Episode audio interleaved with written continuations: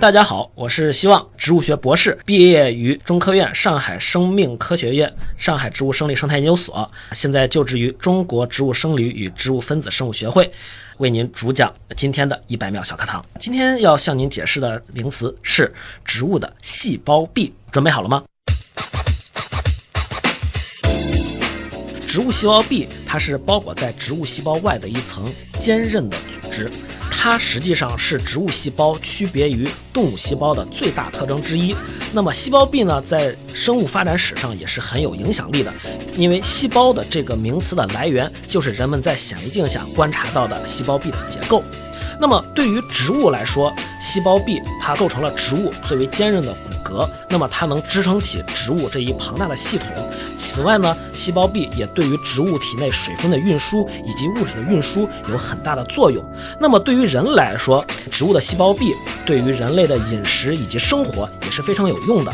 细胞壁的主要成分是由纤维素组成的。那么我们人类饮食当中，它的纤维素的来源很大一部分就是来源于植物的细胞壁。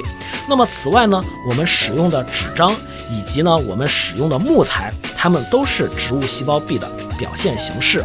植物细胞壁呢，实际上是植物进行光合作用累积的这个物质的最主要的表现形式。那么它是地球上蕴藏量最大的生物质的来源。那么，如果我们能够对植物和细胞壁的合成机制进行深入了解的话，那么我们就可以利用这一含量丰富的生物质来改善我们的生活，让我们的造纸过程更加清洁，让我们使用的木材的材性更加良好，甚至说我们能用上用细胞壁来源的生物燃料，让我们的生活变得更加美好。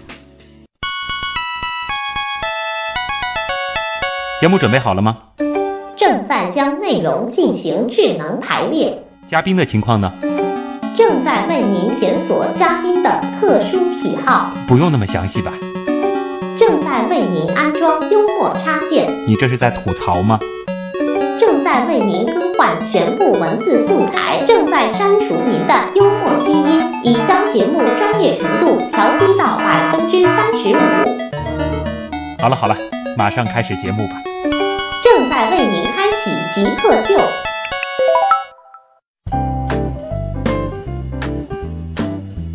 欢迎来到本周的极客秀。大家好，我是喜欢在大树下乘凉，在草地上撒欢的旭东。大家好啊，我就是研究大树为什么能够乘凉，然后为什么能在草地上撒欢的希望。我再翻译一下，就是其实希望平时的研究工作是树为什么能够成为树。草为什么能够成为草？哎，对对，呃，这个其实是和这个植物的我们常说的这个草本植物、木本植物有点关系。哎，对，是的。那么再结合我们前面的那个小课堂，我们今天的主题可能就会围绕着这个植物的细胞壁了。哎，对，是的，是的。嗯，那么再介绍一下啊，希望呢是这个来自中国植物生理与植物分子生物学会啊。我们其实关于植物极客秀，这个希望是第三位跟植物相关的极客，不过好像侧重点都不太一样。哎，对更侧重的是这个植物内部的一些机理的东西。哎，对，好像我听说，好像前面有几位嘉宾，他们分别是从这个植物的命名以及植物的分类角度来考虑的。那么我可能就是要更深入一些，啊，深入到了这个其中的这种分子机制啊，甚至它们一些基因的作用，来从这方面来阐述这个植物。所以说，这个你干的更多的事儿，可能是会这个需要解剖一下植物，看看它里边的一些构造啊。这个这个呢，其实也是植物分类或者植物形态的这个学的这个研究方向啊。那么我呢，实际上更多的是从这个分子角度哦，哎来研究的。那还不单单是解剖那么简单了。哎，对，是的，会用到很多其他的仪器啊。好，那么今天呢，我们就跟着希望来探寻这个植物细胞壁的各种各样有意思的知识世界啊。那么先进入极速考场。极速考场，先来了解一下希望是怎样一个人啊？来，你是怎么样定义极客的？呃，我觉得极客的话，他作为本身来说，他可能是对某一项专业的技能要非常的感兴趣，非常的专精。同时呢，我是觉得他一跟一个之前有一个词叫 nerd，啊，我不知道听说过没有？知道。对，这个跟这个相比的话，可能 nerd 更偏宅男一些，他可能在哎自己的世界里头，他会搞一些东西，搞得很专业。但是呢，极客的话，他会可能更善于表现一些，他会把自己的一些作品，可能在一些公开的场合呀，或者在一些平台上，他会展示，然后呢，构成一个就是让更多的人来。参与到他，或者跟它进进行交流，所以你觉得极客是需要秀的？哎，对，我是觉得 是的，我是觉得极客是要把自己的这个知识展现出来，然后啊吸引更多的人，嗯然后来一起来做。那么这个就跟我们来说的话，就是极客它是一个很 open 的，然后呢，nerd 它是相当于一个技术型宅男，哎，是这样子的。所以你觉得你偏极客还是偏 nerd 呢？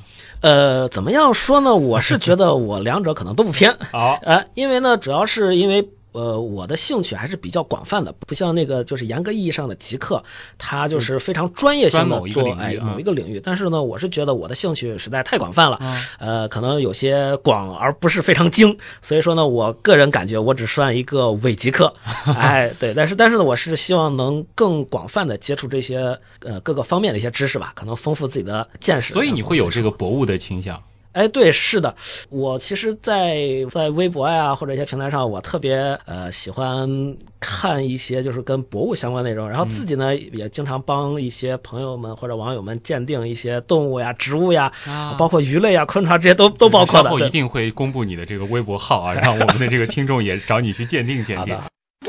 那么自己曾经做过的比较符合这个极客精神的事情有我是觉得比较极客的事情是什么呢？我我有时候比较爱在网上吐槽一些好像看起来嗯怎么说呢，一些伪科学的东西吗哎类似啊？或者说比较夸张的一些东西嗯。哎，我举一个例子啊嗯，比如说呢，这个前几天我我在微博上就看到一个一个非常知名的一个。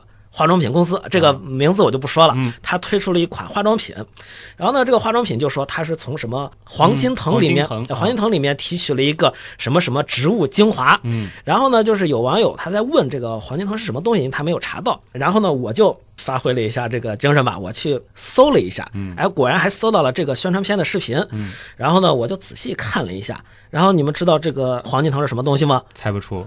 就是红薯，就是它是把红薯在无土培养中长出来的那个长出来的根系，啊然后他把这个根系哎泡一泡，然后呢所，以起了一个高大上的名字哎叫黄金藤。对黄金藤什么什么植物精华哟，哎，然后所以呢你就揭开了它的神秘面纱。哎对，揭开神秘面纱，对。找一个东西或者是一个什么特征给极客代言，你觉得什么比较合适？呃，从我角度来说的话，我可能觉得显微镜它是能代表极客的一个方式嗯。为什么呢？呃，首先来说，就是说这个显微镜它是也能够集中的观察一点。然后呢，就是从细微的角度来对这个物体，来对生或者生物体或者我们看到物体进行观察。嗯，那么这一点呢，很符合这个极客它的是啊专精于一点的这个特点。哎，哎，然后呢，此外呢，就是说，呃，实际上就是由于显微镜的存在，给你打开了一个新世界的大门，可以让你观察到微观世界的精彩。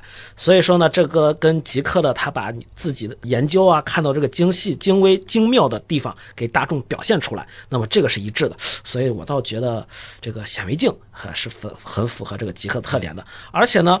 这个显微镜啊，从十六世纪发展到现在，这经过几百年发展，现在有各种各样的显微镜，对吧？那所以这种各种各样的显微镜呢，实际上就跟我们现在生活中各方面的极客一样，它可能从一个点出发，它可能有很多个角度来对同一个事物进行观察。那么所以说呢，我是觉得这个显微镜很能代表这个极客的精神对，神。而且显微镜也不仅仅是这个光学了，它的这个波段也越来越多了。哎，啊，对，是的。对，说说你觉得最自豪的事儿吧。哎呀，我不知道这个问题该不该说，但是呢，嗯我觉得我最自豪的事情就是在网上跟一个媒体的大 V 进行的一次辩论。哦，这个这个微大到什么程度？这个微大到几乎所有的中国人都认识。好，就到此为止。然后呢哎，辩论了之后呢，嗯，辩论之后呢，我是觉得可能有一个这样的，就是说让大家意识到，这个媒体的大 V 说的话，并不每是每一句都是正确的。嗯那么他做的一个事情，并不是每件事情都是完全正确的。呃，同时呢，我也是让大家意识到，让大家能够从一个比较。客观、比较理性的角度去考虑社会上的这个热点问题，然后并不是完全跟着这个大 V 的思想来走啊。哎，所以说我觉得能达到这一点，呃，其实我是觉得还是比较有意义的，也是我感觉比较自豪的一件事情。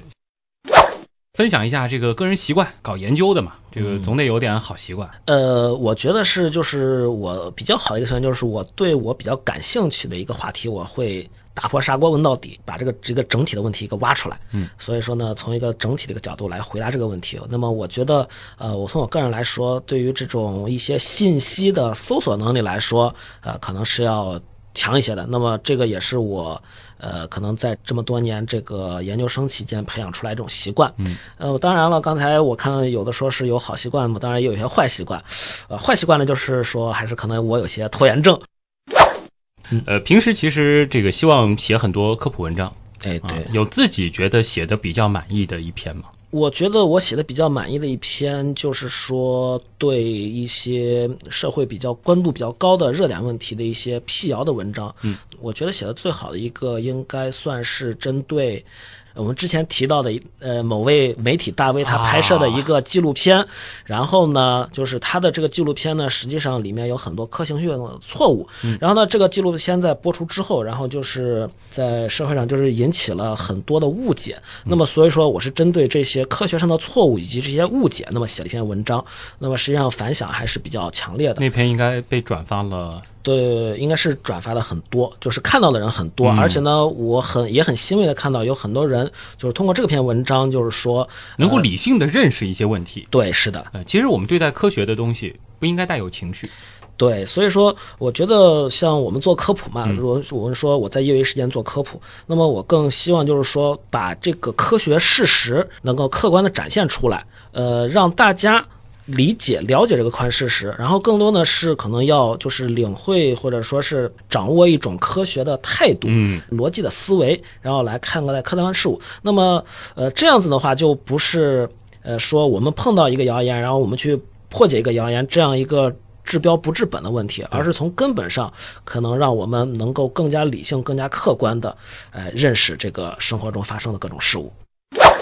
聊聊和科研有关的事儿啊。好你是植物学博士，哎，对。你的博士论文写的是什么？能分享？啊、其实跟我刚才那个小课堂说的话题是一样的。其实我的博士论文就是写的这个植物细胞壁，它的这个里面的重要成分就是纤维素，它的合成机制。纤维素的合成机制哎，是的。啊，能说一下吗？这个机制到底是什么呢？呃，这个其实说呢，就是说，因为大家知道这个纤维素啊，它是一种这个多糖成分，它是有很多这种葡萄糖分子彼此连接形成的。嗯，呃，然后呢，这个纤维素本身呢，还是要由多条这个葡萄糖链要聚合成呃一条一条的小一条条的这个。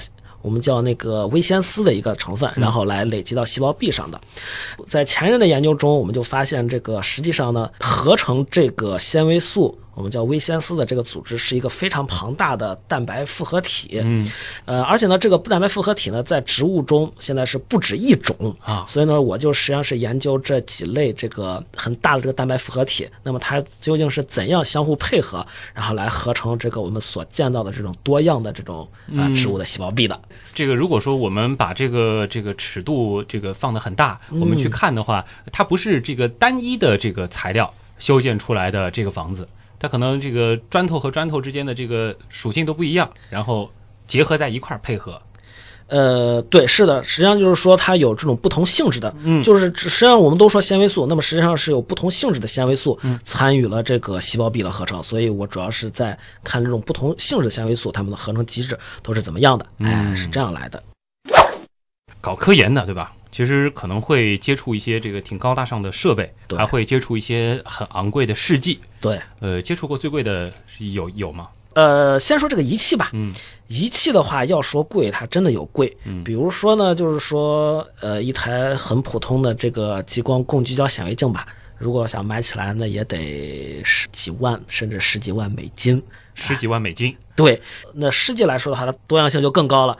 你像我我见到过的最贵的一个试剂是一种呃进行特殊反应的一种酶，嗯，那么这个酶的价格是多少呢？它是二十微升，好像我记得是卖两千还是三千人民币。那么你们可以算一下，这个、我们来科普一下微升哎，对，大家知道这个一微升啊是千分之一毫升，升那么一滴水呢，我们一般说二十滴水是一毫毫升。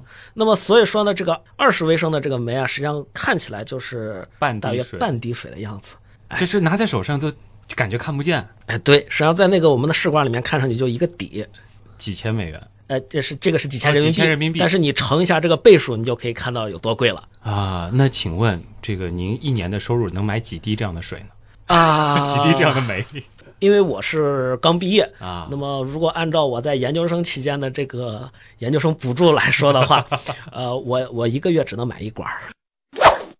不考虑其他所有的情况，最想干什么？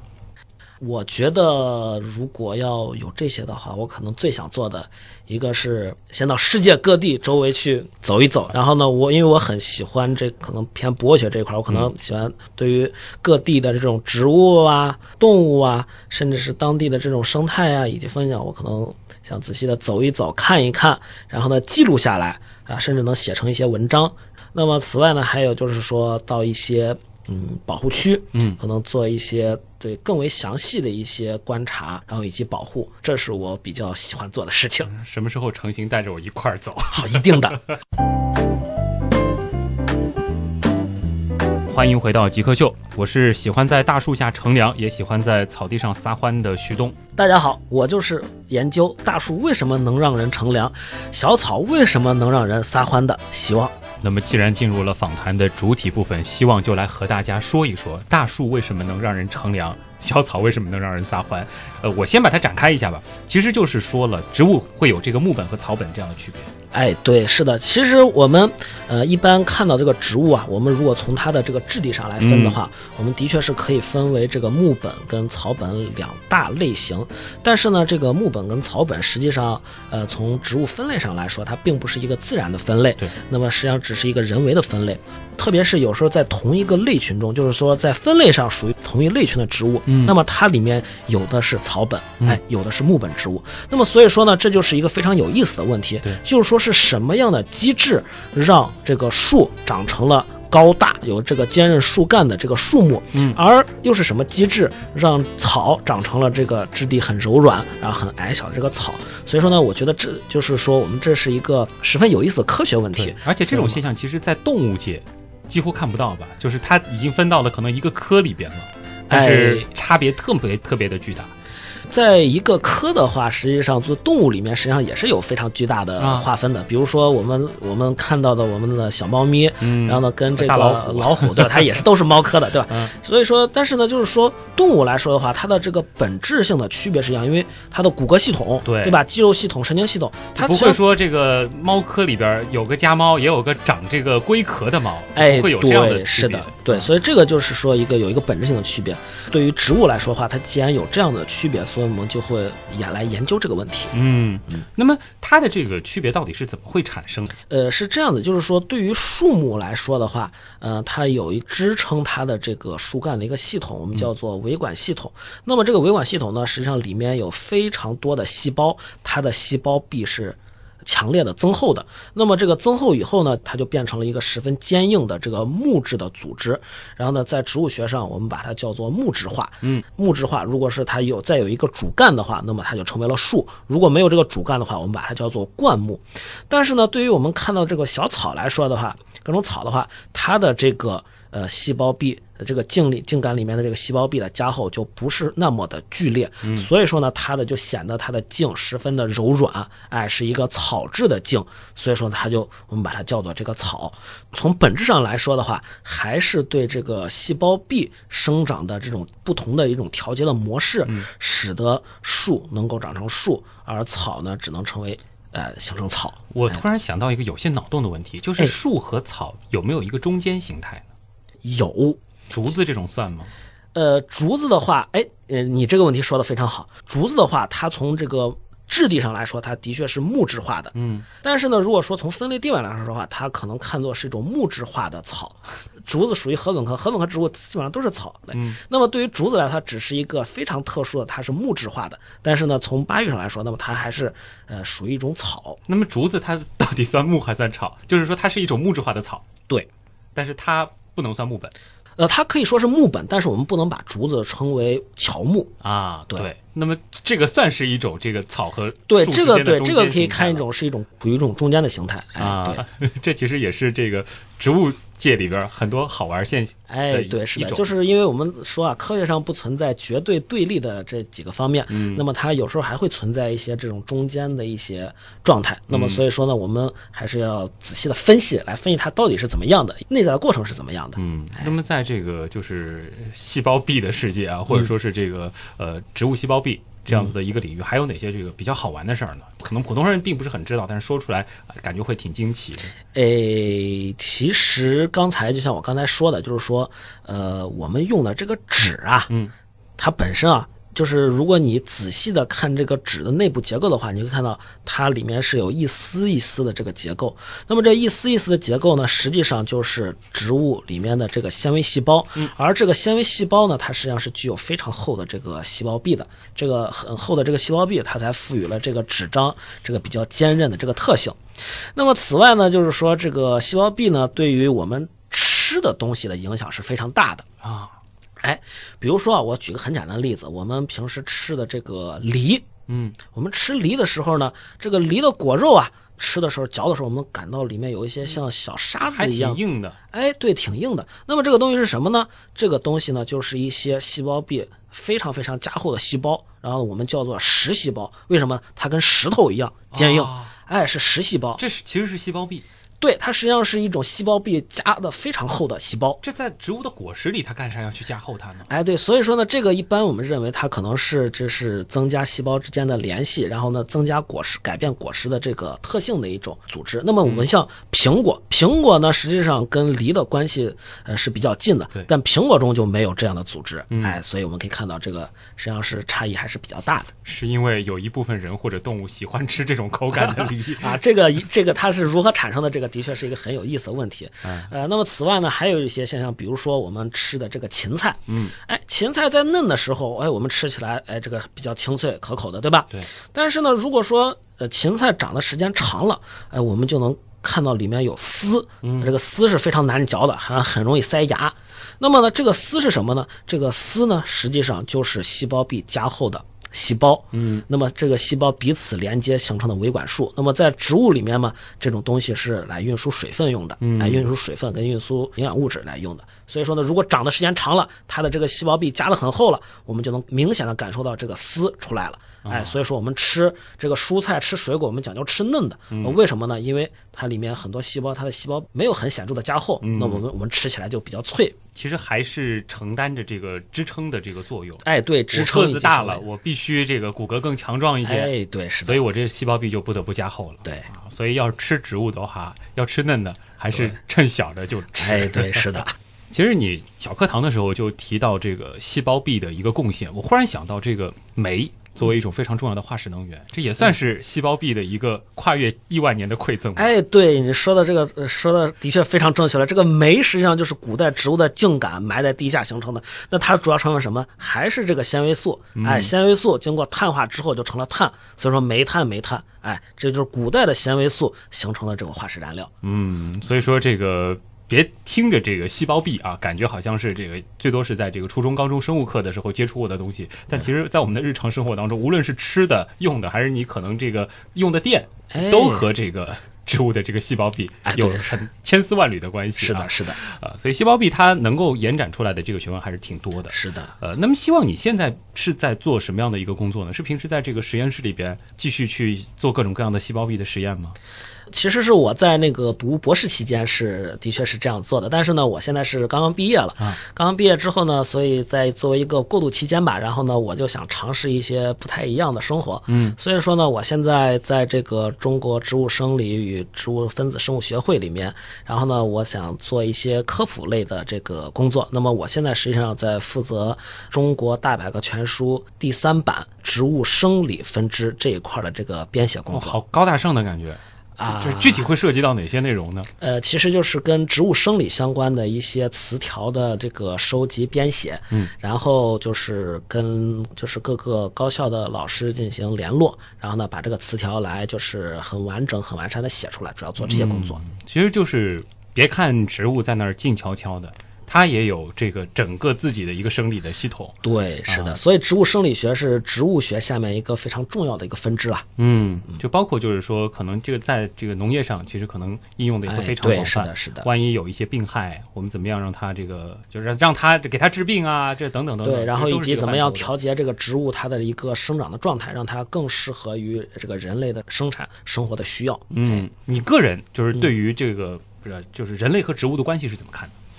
呃，我个人认为就是说，呃，人们应该就是说尽力的挖掘现在已经被驯化的这些农作物以及这种果树它的这个生产潜力，嗯，然后呢，来不断的满足人类的这个生产生活的需要以及这个呃增长的人口需要，这是一个最迫切的问题，嗯对吧？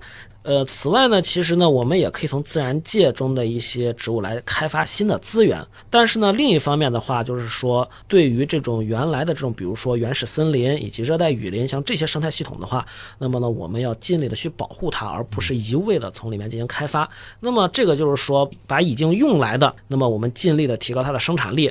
那么对于那些对生态有益的这些部分，那么我们尽可能去保护。嗯，那么所以说呢，就是让有用的有用，要该保护的去保护。嗯所以说呢，这个我觉得是一个应该有的一个态度。但是就用的这个部分，你还是希望要把它更好的改良，对更好的利用。其实几千年来，我们的祖先也一直在做这样一件事情。哎，对，是的，嗯只不过现在技术在发展，我们的可以用一些改新良的技术，对，技术手段是在不断的变化。哎，这里是极客秀。那么今天做客我们节目的极客是希望啊，一小段广告之后，咱们接着聊。欢迎回来，这里是极客秀，我是喜欢在大树下乘凉，也喜欢在草地上撒欢的旭东。大家好，我就是研究大树为什么能让人乘凉，呃，小草为什么能让人撒欢的希望，嗯，大树为什么能让人乘凉？是因为它这个木质化之后，它有更强的这个支撑力，能够形成更大的树冠，能啊够支撑起来。哎，从而我们能够在大树下乘凉了。那么小草为什么能撒欢呢？如果说它是像这个树木一样的这种木质化的话，撒我们要几次欢它就我们要被扎的不成样子了。它因为足够的柔韧那其实如果说大家这个还有些疑问的话，回听上半部分，我们已经给大家初步的解释了一下了啊。那么这一部分呢，我们来聊聊希望你的一个个人经历吧。哎我觉得挺有意思的，就是说，呃，你选的其实也算是一个比较热门的领域，是生物方向。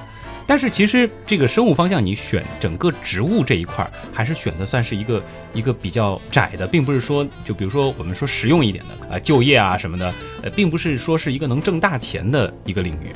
呃，当时怎么会做这样的选择？呃，其实我还是感觉我这个人做的事情还是比比较 follow 自己的 heart，也就是我们一般说 follow the heart，一般就是从心，哎，嗯虽然是怂，哎，是怂了，对吧？呃，这个就是说呢，其实我还是比较跟着我的这种兴趣来走的。嗯，呃，其实我还是对这种呃植物界还是更为感兴趣一些。你从小就喜欢吗？从小其实从小就对生物、生物大类，就动物、植物都比较感兴趣。那么到了这个本科期间的话，可能对植物更感兴趣。大二的时候就跑野外做一些植物的这种分类，跟着师兄师姐一块儿跑。然后呢，大三的时候是做了一些植物化学方面的这个研究，主要是研究一些药用植物它的这个呃成分。然后呢，到了大四的时候，其实就到一些植物分子生物学了，是做了一些这种不同植物之间的这个它们的呃分子标记，嗯呃就是相当于就是说整个从本科开始就跟植物打交道了。所以说呢，到了研究生期间，啊、也是在做植物这一块儿的。然后研究生的话就开始研究这个植物更内部、更小的东西了。哎对，是的，在这个领域待了这么长时间，这个对植物的这个亲近感是是非常强。对，是的。所以说，呃，怎么说呢？我能就是自己感觉啊，就是见了植物，能够更深刻的去理解这个植物它的一些形态呀、过程啊、一些生理过程啊。嗯，我觉得这个还是一种比较有意思的体验。嗯问一个小细节，作为一个植物男。呃家里植物人嘛养花花草草，植物人，植物人。作为一个植物人，自己会养一些花花草草吗？哎，对，我会养的。也是会养的。对，呃，其实呢，我现在你像养的有一些，其实大家知道，就是我们买每次买菜的时候，嗯，也那个买菜都会给你塞一把小葱，嗯但是有的时候呢，这个小葱它太多了，你吃不完怎么办呢？完了，我就拿了个塑料盒子。哎，种在塑料盒子里头，然后呢，到没葱的时候呢，我就去捡一撮子，对吧？这个是一个比较实用的了。嗯那么当然了，我还养了一些其他植物啊，比如说养了一些养了一些长城花，然后呢，呃，还养了一些多肉。呃，多肉其实是好像之前有人讲过，其实多肉是种的比较多的，种种的比较多的。那么也是比较感兴趣的，也自己也养了一些。你会用你的这个专业知识去种这些东西吗？那当然了啊，比如说有时候看到就是，比如说冷的环境下，因为冷在我们生物场是一种冷的胁迫，应该怎么对待它？呃，在什么时候应该浇水，在什么时候应该遮光？其实这方面都是可以跟这个呃生理学都可以以生理学的植物生理学的角度来解释它的。啊，哎，所以你基本上都能种活这些东西，啊，种活肯定肯定可以的了。而且都能种得很好。种好不一定，因为毕竟条件有限。啊这这以后我家里有快快快这个生病不行的植物，就找你来救治了啊。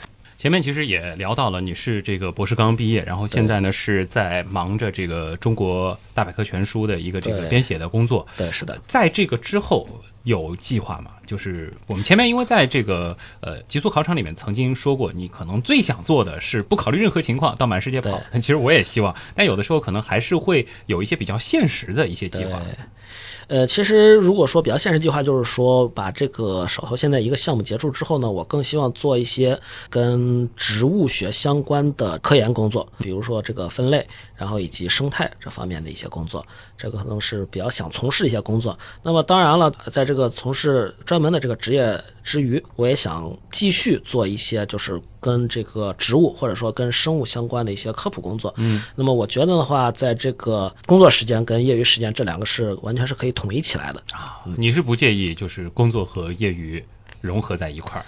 呃，我倒是不介意。啊，这个我自己的感觉，当你的兴趣爱好和你的工作完全结合在一起的时候呢，会有一些分不清你现在处在一个什么状态里。啊，当然这是件挺幸福的事情了哎，是的，啊。那么这个之后可能也愿意就是在这个科普这一块儿更多的这个耕耘哎，对，是的。啊，也愿意把你所接触的这些东西跟别人分享。对，是的，因为在其实，在我读研究生期间的话，其实我已经就是，呃，有一本自己的翻译的那个书，嗯，然后呢，还有一本就是跟别人合合著的书，然后呢，此外呢，还有一些就是自己啊、审教呀，或者是呃自己参与这个校对的一些书，现在已经出版了，而且现在呢，也想跟一些呃，也正在跟一些人合作，然后再出一本新的书，跟哦植物相关的。那可以透露名字没关系。呃，名字还没定啊，因为还没我们现定啊对，因为现在还在这个材料素材中间的一个收集跟写作的一个过程中。大约是一个什么样的内容呢？呃，大约其实还是根据跟这个植物它的一个就是呃生活中的植物相关的呃话题，然后把想把这方面的文章写写出来，然后整理出来，嗯然后做一本书出来。就是也是植物的一个科普文。哎，对，科普书籍。然后呢，其实从我个人来说的话，我更想就是从这个比较低年级的，就是说这个小朋友给小朋友看的这种科普书。那么我觉得是给小朋友看的科普书有个好处，就是不但小朋友能看，这个大人也能跟着看。那么我觉得这个科普效果可能会更好一些。嗯，其实希望平时在这个网上也挺愿意帮着人家科普的。这个呃看你的这个微博，我觉得挺有意思的。基本上这个每三条起码有一条是在这个帮着辟谣。啊，对我我的微博嘛，基本上有的是辟谣，有的是帮别人鉴定这个动物植物，当然还有一些自己的吐槽呀，还有一些自己的这个废话。哎，啊，大家听得出来，这个希望平时说话还是挺有意思的。如果要关注的话，这可以去关注一下。你的这个微博的名字和你的个人性格区别很大，你网上是叫飞雪之灵，飞雪之灵，哎。这这听上去感觉是一个就特别冰清玉洁的美女的名字。呃那你肯定被骗了，我最开始看到这个账号，我是被骗了。因为我在高中的时候起了个名字叫飞雪，然后比较也也是感觉比较中二的名字，但是就一直这么用下来了。那么当然后来因为一些原因，我一个号就是没有了，然后我就起了这个号，所以就叫飞雪之灵了。然后就更加的女神了这个名字。呃，不是女神 好，那大家有兴趣的话，可以到这个微博上去找一找这个飞雪之灵，就是哎我们的希望啊，他在这个维护的这个微博，哎呃，反正有各种各样的这个奇奇怪怪的花草树木动植物啊，都可以都可以来试着问一下。对，如果我答不上来，我会帮你找到更专业的人，嗯，也可以这个艾特旭东，然后再艾特给这个 完全没问题。飞雪之灵啊。好，那么接下来我们还要留一点时间给问题来了，因为网友其实关于植物的问题，今天我们可能更多是关于树的问题。好有很多很多啊。欢迎回到极客秀。今天做客节目的极客呢是希望，他是来自中国植物生理与植物分子生物学会的植物学的研究者，也是植物学的博士。那么马上就进入问题来了，我们来看一下网友的问题。问题来了，问题来了，问题来了，第一个问题呢，来自啊、九言堂，他问了一个和树有关的问题。这个问题听上去很简单，但仔细想一想，真的挺难的。就是树为什么能长那么高？他还特别讲了一下，能长到十米以上。这个十米这个数字的话，我觉得这位网友可能想问的问题应该是水分如何运到十米之上，我觉得可能有这个问题，对吧？因为他特别指的这个十米这个概念。啊，对，呃，这个其实也是就是我之前就是遇到过的这种类似的问题，就是说为什么呢？因为我在我们的印象，在我们就是。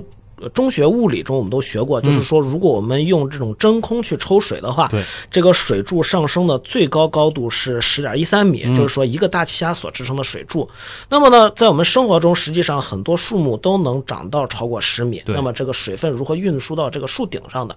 对，实际上呢，就是说植物的水分它并不是靠这个真空来抽上去的。嗯，哎、这个是一个可能知识的误区。还有人会想，是不是说是这个什么蒸腾作用啊？哎，或者是像这个毛细这样的这种作用啊？哎，毛细作用的话，实际上对这个植物体内水分的上升贡献是非常小的啊。那么刚才您说到的这个蒸腾作用，其实是最大的这个力量的来源啊。就是为什么呢？因为水分在叶片内部细胞间进行蒸发的时候，那么它会形成很多的这种微小的这个液体的凹面。嗯，那么这个液体的凹面实际上呢，就会对这个液体内部产生一种内向内向的拉力。那么这种拉力呢，由这个水分子之间它的这个分子间相互作用来进行传导，那么最后来形成一个贯穿植物体的一个呃力的一个传导的一个体系。那么实际上在植物学上，我们把这个叫做水的内聚力。嗯，所以说呢，这个水的内聚力，它的这个实际上是非常强的。呃，在植物体内的话，这个水，我们刚才说的这个呃植物的这个导管里面，它会形成一个连续的水柱，然后呢，这个力就通过这个连续的水柱，然后来传导到植物的根部。嗯，那么这样子的话，植物在蒸腾过程中，这个微凹面产生的这个。蒸腾的这个拉力能将水从根部拉到这个植物的顶部。那么现其实是来自于水内部的一种力量，把水自己拉到了植物的顶顶部去。是的，是的。那么这种内聚力的话，实际上是非常高的。那么现在经过一些测算的话，它的这个呃，我们一般说这个里面这个内聚力，它可以支撑一个高达就是可以高达十余个大气压的一个强度。那么这个实际上对于这个植物来说，它可以长到百余米高。就是就是说，植物通过这个水的内聚力，将水运输到呃一百多米高是不成问题的，在树木内部是不成问题的。那是不是说这个力也决定了它植物最终能长多高？呃，植物的极限对，从理论上来说是可以的。那么就是考虑到这个植物它的这个导管的这种管径，然后呢，以及它运输的这个水分的这个水的这个性质来说的话，那么一般来说的话。呃，树木长高的极限就是高度的极限，那么可能是在一百五十米到两百米左右。嗯，那么这是一个高度的极限。啊、当然了，对于一些躺倒的这个藤类来说，由于它不受这个重力的限制，那么这个它的这个长度是长到非常长的。嗯哎，但是你提到了这个内聚力，它有一个这个要求，就是说这个水柱是不能断的。对，水柱必须是一个连续的水柱，一旦发生断裂的话，呃，拉力就完全没有作用了。那么，所以就是说，呃，我们在砍这个树的时候，如果把这个树砍断了，那么受伤的这些呃导管，那么它就失去了水分运输的作用。嗯，那么就是它就需要另外开辟一些新的这种水分运输的通路，才能进行水分的运输。嗯哎，所以呢说呢，这也是有时候我们在插花的时候，就是我们把这个花。剪下来，嗯，如果说不能很及时的泡在水里头的话，那么这个花它的叶片就很容易萎蔫掉。为什么呢？啊因为插花它形成了断口，空气进去了啊，然后呢，这个叶片在蒸腾，但是它无法把水从这个断口上拉回拉进去，嗯所以说就比较容易断。哪怕你塞到水里了，它也对整不上去。，对，也也就也是很容，就是比较容易萎蔫。嗯但是呢，有一些方法就是说把这个把这个花卉在水中剪断。那么啊这样子的话，它就不会呃造成水水柱的这个断裂。嗯那么这时候的话，它的这个植物的上半部分这个叶片这个蒸腾还能继续进行，所以这样子的话就不太容易萎蔫。那我脑补了一个小技巧，可不可以这样呢？就比如说我买回来的这个花可能已经被剪断了，嗯那它处理的并不是很好，嗯我就把这个花再放到水里，然后再找一个中间的位置剪断呢。呃，这个的话，如果说之前它是建立了一个，就是说在水中长得比较良好的情况的话，这个是可以的。啊。但是就是说不能离水时间太长，太长的话，你的、这个、它中间可能断了不止一对，中间断了很多，对，啊。水柱断掉。这个内聚力，简单的再说一说，这个我自己脑补了一下它的嗯。这个、这个场景，是不是说，就比如说水，它有一个本能，就是说，呃，我们彼此靠在一块儿，我们是希望大家团结在一起的，哎，对，这实际上要聚在一块儿的。，对这个其实就是水分子之间的这种相互、相互作用，嗯有有这种比如说氢键这类这个分子间相互作用力所以一旦我们能连着，大家就就手拉着手，这彼哎，此也不想放弃，是的，所以就能够连出一个很长的，甚至是长达一百对米这个长的水柱就不容这样的不容易断掉。对而且它的这个力量是非常大的。对，是的。那么下一个问题呢，嗯其实听上去呢也是一个挺简单的问题，但嗯是你仔细想一想，还真的挺难回答的。来自于千山我独行，他问树会老死吗？这个问题实际上是很很好的一个问题。树会不会老死？实际上现在还是比较有争议的一个问题。嗯但是呢，现在一般认为的话，树的确是可能老死的。呃，为什么呢？因为就是树木的生长实际上是靠这个顶端的生长点的不断的这个分裂，嗯来进行的。但是呢，有时候我们就是在这个日常中，就是在实验中也会观察到，呃，一些树木在长到一定时间之后，那么这个它的这个分生组织，它的活力会下降。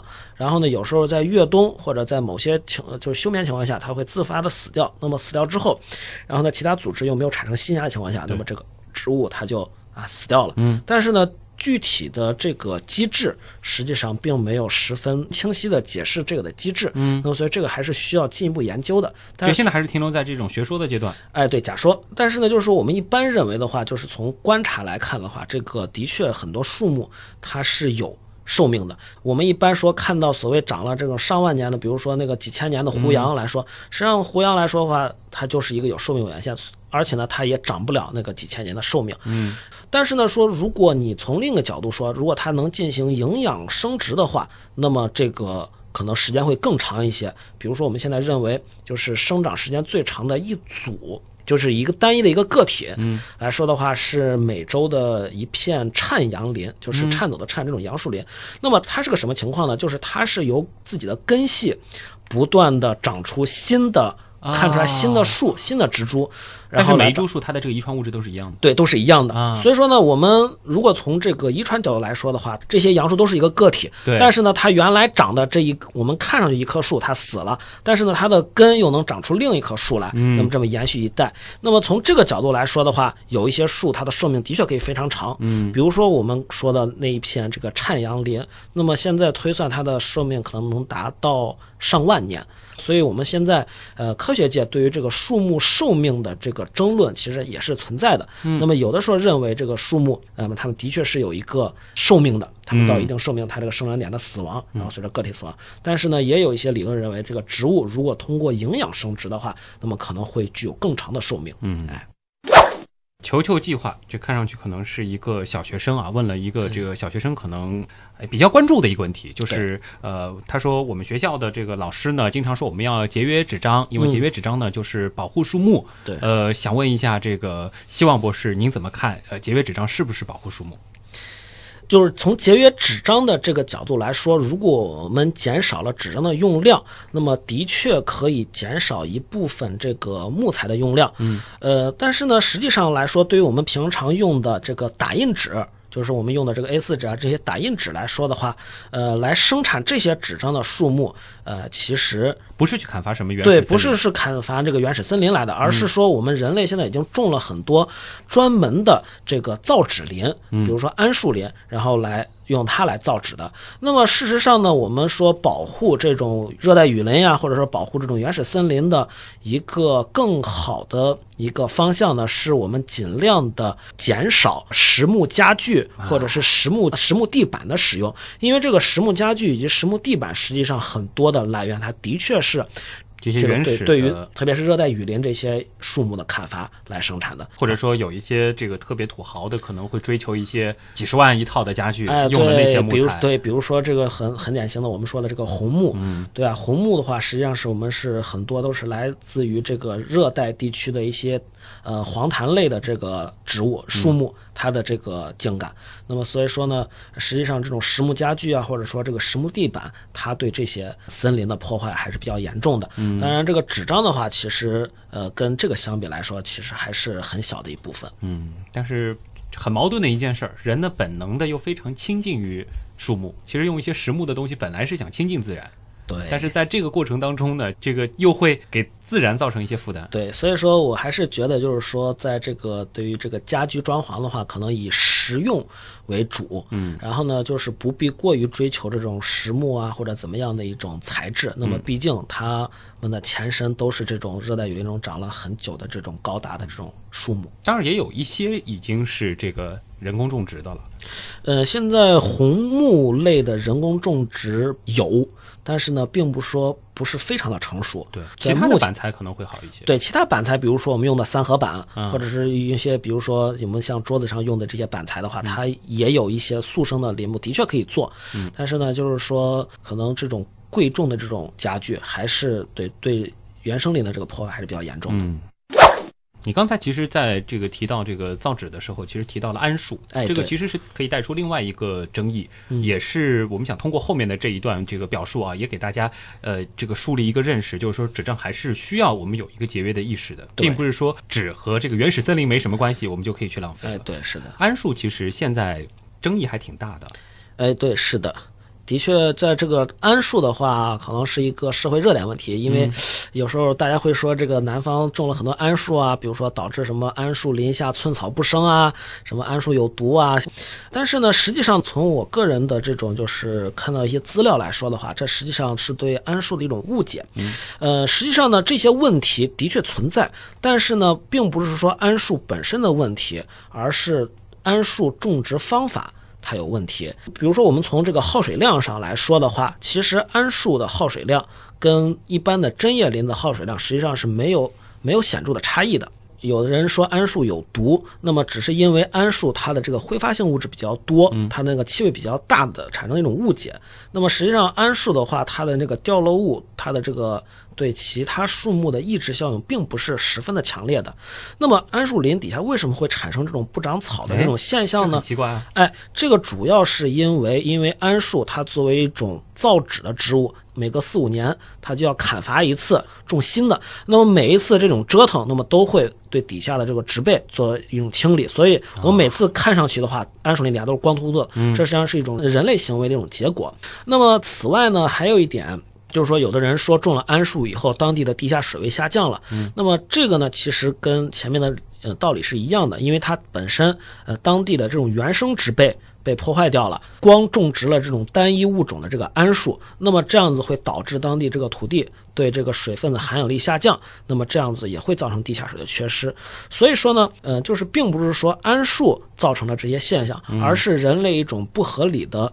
种植的方式导致了这些现象，所以说呢，我们应该去探究的是如何更加科学、更加有效的管理这种桉树的种植，而不是说桉树这个树种本身有问题。就要不就是说这个缩小它种植的面积，要不就是说提高它这个单位时间，它生长的这个效率。对，对于现在这个造纸业来说，嗯呃，现在一个发展方向就是用这种生物技术，然后来提高这个桉树它的这个生长速度。比如说呢，我们之前要五六年才能砍一茬，我们现在让它三四年就能砍一茬，这个相当于就是将这个单位土地的这个生产率提高了呃将近一倍。那么这样子的话呢，实际上我们可以减少。呃，更多的土地占用，然后呢，将更多的土地还给呃生态的或者是生物多样性比较高的这种原生的这种群落。对所以说呢，这样子其实也是一种发展的方向。嗯，那一方面就是说造纸业也好，就是说这个植物的研究者也好，就是想办法就是改良桉树它的一些特性。对另外就是我们在种的本身的时候得考虑一些对它的和环境的一些匹配。是的，是的，呃，还有，那么作为我们个体，那么这个节约用纸其实并不是说是保护原始森林，而是说可以控制一些粗放式的这样的桉树的种植。对，甜露苏这个名字也和植物有点关系啊，这个在上海话里面叫底露素，也是一种这个这个吃的东西啊啊。他问的这个问题呢，其实也挺好玩的，呃，就包括比如说像我平时喜欢喝咖啡，然后呢，可能也有一些这个烟民啊、这个抽烟，呃，这像咖啡当中啊，可能是一些像咖啡因这样的物质，那么这个烟当中会有尼古丁，那他就问了，植物当中为什么会蕴含这样子的一些这个呃化学物质呢？这些东西呢，实际上在植物学院我们叫做这个植物的次生态液产物。嗯，呃，所谓次生呢，就是说维持它植物本身的生活它是不需要的，但是呢，植物为了应对环境中的一些因素，那么它会合成这些物质。那么实际上呢，植物合成这些物质，呃，最主要的一个原因，它是为了进行防御。嗯也就是说，在这个植物生长过程中，肯定有虫子去吃它，有一些动物啊、呃大型的哺乳动物去吃它。那么植物呢，为了防御这个昆虫啊，或者是这些生食草动物了取食，那么呢，它就会在进化过程中就形成了合成一些啊。呃去合成一些物质，然后来抵御对自己的侵害。那么就拿这个尼古丁来说，嗯尼古丁的话，它本身昆虫的幼虫，它能起到一个麻痹的作用，就是让这个昆虫吃了之后，那么就是说摄食率下降。所以说起到一个保护自己的作用。那么此外呢，就是比如说再拿一种，就是我们日常生活中比较常见的一种行道树夹竹桃来说，嗯夹竹桃它的这个根茎叶当中，实际上是含有毒性非常非常高的成分，我们叫那个夹竹桃苷。那么这个夹竹桃苷呢，实际上也是一种呃兴奋性成分。那么它是主要是作用于心脏的，它就是会对一些啊、牲畜，然后呢起到这种拒食性的作用。那么当然了，在我们生活中的话，其实夹竹桃非常多见，但是呢一定要注意，不要让小孩呀、或者是让自己宠物去啃这个夹竹桃，因为这个的确会致命的。那夹竹桃的这个花瓣，这个什么飘到这个汤碗里什么的，是会有危险呃，的确会有危险。啊。所以这个宫斗剧当中的一些跟夹竹桃有关的梗，是有科学依据的。对，而且这个的确是有这个真实案例的。我记啊得是在前些年，他们有的说是把夹竹桃的叶片拿出来泡水喝，嗯然后产生了中毒。怎么说呢？夹竹桃本身作为行道树是非常优良的，嗯那么只不过是不要让人们去碰它，因为它本身也不是让人吃的。对哎，这个叫次生代谢产物。哎，对，嗯，大家又记住了一个名词啊，以后在植物里看到这些奇奇怪怪的这种物质，呃，基本上逻辑都是可以基于这样来推导。，对，所以我们一般说是怎么说呢？就是说植物的产生这些东西，以以及说我们之前说的一些植物药品，嗯。啊，就是从植物来源药品，就是说这些东西呢，植物产生这些物质，并不是说为了你治病，嗯。呃而产生的，它实际上很多情况下它是为了毒害你的，哎，对，为了就为了毒害你的，所以说呢，有时候就是说你来路不明的一些植物呀或者一些东西，就是不要去不对，要去吃它，不要千万吃别觉得什么纯天然的它就一定是好的，来自于植物的它就一定是有益的、无公害的。对，是的，这个误区一定要注意。包括前一段时间有人这个喷化学，哎其实真的是一些，呃，大家还是要多听科普节目啊，这个很重要。对，那其实刚刚说到的这个次生代谢产物，还可以在连展开来讲到，就是这个协同进化啊、哎这个植物和昆虫的这种军备竞赛等等，哎其实非常好玩儿。是的。呃，那比如说我刚才嗯就是说那个夹竹桃的话，呃，夹竹桃对动物来说，的确就是对一般动物来说，的确毒性很大。嗯呃，但是呢，你比如说一些这个呃鳞翅目的一些呃蝶类，嗯特别是你像这个夹竹桃天鹅呀，或者是一些斑蝶呀，这些幼虫就能直接去取食这个夹竹桃这一类植物的叶片。啊并且呢，它能把这些取摄取到的这个有毒物质呢，就是变为自己的一个防御措施。哎，所以说呢，这个就是说，这个相当于我就像刚才此消彼长。哎，说的那样是一个军备竞军备赛，竞赛，哎，对，它产生了更多的物质，那么嗯我又产生了一些新的机制，然后呢，来防御，来化解，化解啊，哎，你出什么招儿，我用什么招儿去解这个招儿，所以说这个其实也是这个进化的一个表现了。嗯，有机会也和希望来和大家说说啊，这个其中的这种恩恩怨怨。哎，好的，这其实说起来又是一整期节目的量了。哎，对，那么今天呢，先感谢这个希望做客我们的极客秀啊，在以后的这个时间，也希望能够有更多的机会和希望一起来合作，能够把这个跟植物有关的这个科普的事情做得更好玩也祝这个希望在自己的这个科普和科研的道路上能够越走越好。好，谢谢，谢谢。嗯，那么以上就是本周的极客秀，我是旭东，咱们下周再见。